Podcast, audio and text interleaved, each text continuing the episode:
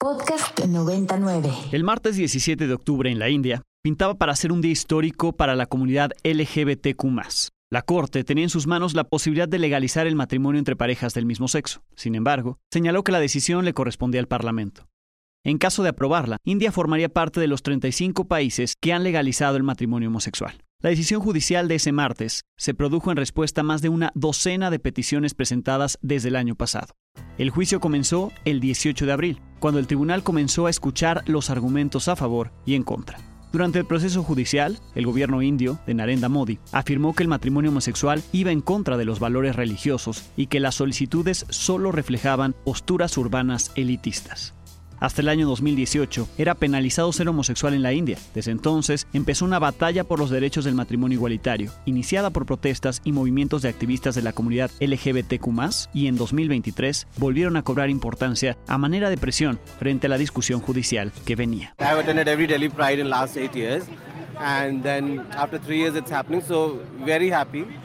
and it has to happen right i mean it's time that we come out as always Uh, and raise our voices because Pride is just not a celebration, it is also a protest. Right? It is a very political statement going out to the government that there's a large community in play and their rights needs to be met.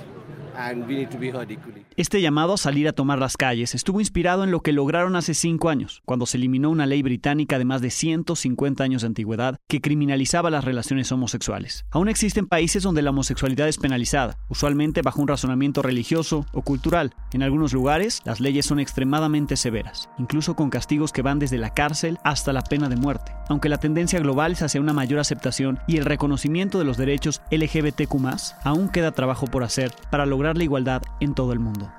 Después de que la Corte Suprema de la India evitó legalizar el matrimonio igualitario y dejó en manos del Parlamento la decisión, hubo quienes se manifestaron a favor al considerar que se quería estropear el ambiente y el sistema indio. Agradecieron que el gobierno logró mantener una respuesta firme, negándose a reconocer estos derechos. Así lo expresó el presidente de la Asociación de Abogados de la Corte Suprema al final de la audiencia. Some people try to spoil the atmosphere of Indian system, but I'm happy that Supreme Court of India has accepted the version of the Government of India in which it was argued that the court has no power to give this right of same-sex marriage. It is the it is the only right of the Indian Parliament En contraste, activistas de la comunidad LGBTQ consideraron que aunque la Corte no lo aprobó, sí se avanzó en el reconocimiento de las uniones civiles, se discutió en el máximo tribunal y se acordó establecer mesas de discusión que exploraran la posibilidad de otorgar beneficios sociales y legales a las parejas homosexuales, en lo que el Parlamento legisla al respecto.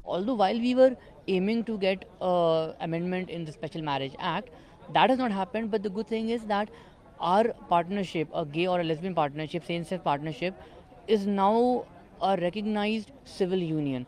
All the rights that straight living couples had, heterosexual couples had, we will now get the rights, including most of all the adoption rights are there. Okay, inheritance rights have been given to us. Okay, gratuity rights are there. A joint bank account that can be opened. So yes, this is indeed a win for us today. Bienvenidos a Date y Cuenta, soy Alejandro Domínguez y como cada semana hoy tenemos una nueva explicación de lo que es noticia. Me acompañan en esta ocasión los estudiantes de Storytelling, Reportaje y Microperiodismo de la Universidad Iberoamericana, Mariana Hernández y Patricio Mazana. Bienvenidos. Hola Alex. Hola Alex, muchas gracias. Y hoy, eh, para entender qué pasó en la India y lo que significa en materia de derechos de la comunidad LGBTQ, Mariana y, Patricio platicaron con un experto en estos temas, sobre todo para entender qué se discutió allá en la Corte de la India, por qué no pasó, por qué le echaron la bolita a los legisladores, al Parlamento, en qué va esta discusión por allá, y también para entender en qué estamos en México, si realmente lo que pasa en México es eh, progresista o se ve de manera progresista frente al mundo, o si también estamos algo atrasados en esta materia. Comienzo contigo, Mariana. Gracias, Alex. Bueno, Pato y yo hablamos con Geras Contreras, que es investigadora feminista y activista por los derechos de la comunidad LGBTQ+. Y lo primero que le preguntamos fue qué es lo que está pasando en India y por qué la Corte no decidió legalizar el matrimonio igualitario. A la Corte llega 21 peticiones de diferentes parejas solicitando el reconocimiento a su derecho al matrimonio. Y la Corte, en una sentencia muy hermosa de 366 páginas, aclara que sí es cierto las personas LGBT están en una situación desfavorable, que sí es cierto que merecen tener el derecho a formar una familia y tener una vida digna y que en contra de muchos prejuicios que la derecha india lanzó, la Corte de una manera muy cautelosa, dice, ustedes sí merecen tener eso, pero yo, por la separación de poderes, no se los puedo dar. Geras también nos habló sobre cómo a pesar de que la mitad de la población de India está a favor del matrimonio igualitario, la institución de matrimonio es muy diferente y muy patriarcal, suprimiendo derechos sobre todo de las mujeres. El matrimonio en la India está diseñado para suprimir la serie de derechos. Y como un reporte bastante reciente en Human Rights Watch, justo en ese paradigma de las múltiples preguntas que se han lanzado a la Suprema Corte de India, es que entrar al matrimonio es poner en riesgo tu derecho a la seguridad social, tu derecho a la propiedad, tu derecho a heredad. Básicamente funciona como una tutela que además puede ser impuesta. O sea, tu tutor legal puede decidir por ti. Entonces, dentro de todo ese marco, hay una parte muy importante del movimiento LGBT, de mujeres lesbianas, bisexuales, intersex, mujeres trans y personas no binarias, pues hacen ese llamado.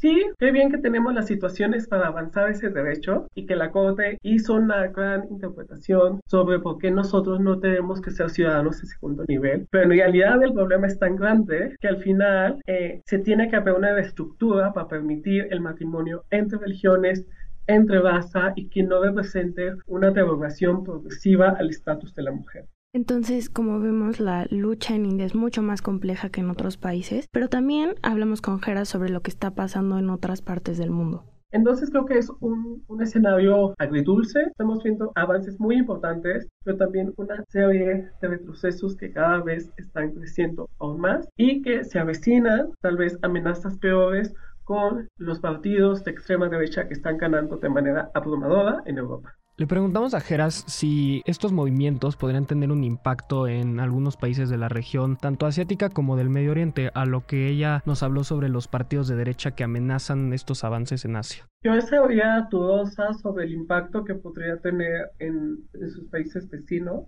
Al final, la oleada de partidos de derecha muy cercanos a la extrema derecha es bastante importante y se, se ha visto amenazas de retrocesos. Lo que nos dice Geras es que la lucha en todo el mundo, en realidad no solo en India, está siendo algo bastante complicado. Están regresando los países de derecha varios gobiernos, uh -huh. pero nos dijo algo que nos sorprendió y es la situación en México y habla de México como un referente para el resto del mundo sobre los derechos de las parejas homosexuales sí invitaría a pensar en México como un ejemplo a seguir bastante interesante. Entonces, la Suprema Corte Mexicana tiene una tendencia muy bella donde argumenta sobre cómo las personas homosexuales tienen derecho a casarse por la idea de que las familias se van reconfigurando y no existe un modelo ideal de familia y las familias son esas unidades de cuidado y de bienestar originales, que es un avance que no lo aplica de manera directa, pero sí lo retoma la Corte, la, la, la Sala Constitucional de la India, donde gran parte de su valor de la sentencia es desafiar esa noción de que el matrimonio solo es una relación entre un hombre cis y una mujer cis, para empujar a pensar cómo las, las familias han sido diversas, incluso a lo largo de toda la propia historia india, se ha reconfigurado para atender las necesidades de las personas. Muy interesante lo que les dijo Geras Mariana Patricio, sobre todo para comprender que esta decisión en la India, que ahora tendrán los legisladores en el Parlamento de legalizar el matrimonio igualitario, va mucho más allá, ¿no? Porque la institución del matrimonio, como bien les explicó Geras y ustedes lo detallan hace unos momentos, tiene que ver con la manera en que se concibe el matrimonio, ¿no? Eh, el hecho de que sea una institución patriarcal en la que se pasa la tutela de la mujer, de la familia, del padre, ¿no? Ahora al esposo, eso tendría que cambiar también, como se los explica Geras pero interesantísimo que en la Corte, en la India, se avanzó en la aceptación de que existen estas uniones y que se le tendrían que garantizar los derechos, aunque se declaran incompetentes los ministros de la India para hacerlo, por lo menos se discutió y es un avance. Claro, Alex, y el hecho de que se esté hablando de esto en uno de los países más grandes del mundo también es importante para el resto de la humanidad. Y, México, ¿no, Patricio? En México que lo pones eh, como ejemplo, lo pone Geras y ustedes, y que bueno, aunque todavía hay por supuesto pendientes, el hecho de que la Corte haya determinado esto y que haya considerado, ¿no? Que pues cualquiera tiene derecho a estar casado, ¿no? En este caso, y a tener los derechos del matrimonio. Así es, Alex. Como bien menciona Geras, a nivel social es muy importante para este país que por lo menos se le reconozca, ¿no? Que existen estos matrimonios y que merecen tener derechos. Pues veremos qué decide el Parlamento de la India, lo que sí es un país también dividido por este gobierno de, derecha, ¿no? Que además pues es muy popular, eh, Narendra Modi, pero está en contra de que se garanticen estos derechos a los cuales pues todo el mundo debería tener acceso. Muchísimas gracias. Gracias, Alex. Gracias, Mariana. Gracias, Patricio. Y gracias a ustedes por escucharnos como cada semana. Los invitamos a que se suscriban a este podcast, califiquen cada uno de nuestros episodios. Recuerden que este podcast es posible gracias al equipo que conforman Leonardo Cepeda, Esther Cherem, Bruno Correa, Miranda Gómez, Farid de Lu, Mariana Hernández, Patricio Mazana, Ana Ortega, Marcela Ortiz Mena, Valentina Pulido, Alejandro Ramírez, Pablo Ríos Camarena y Paula Simón. Por supuesto, agradecemos como cada semana al extraordinario equipo de Ibero 90.9, Daniel Maldonado, Rox Aguilar, Daniel Díaz y Aldebarán Abraham. Gracias y hasta la próxima semana cuando tendremos una nueva explicación de lo que es noticia. Para más contenidos como este, descarga nuestra aplicación disponible para Android y iOS o visita ibero909.fm.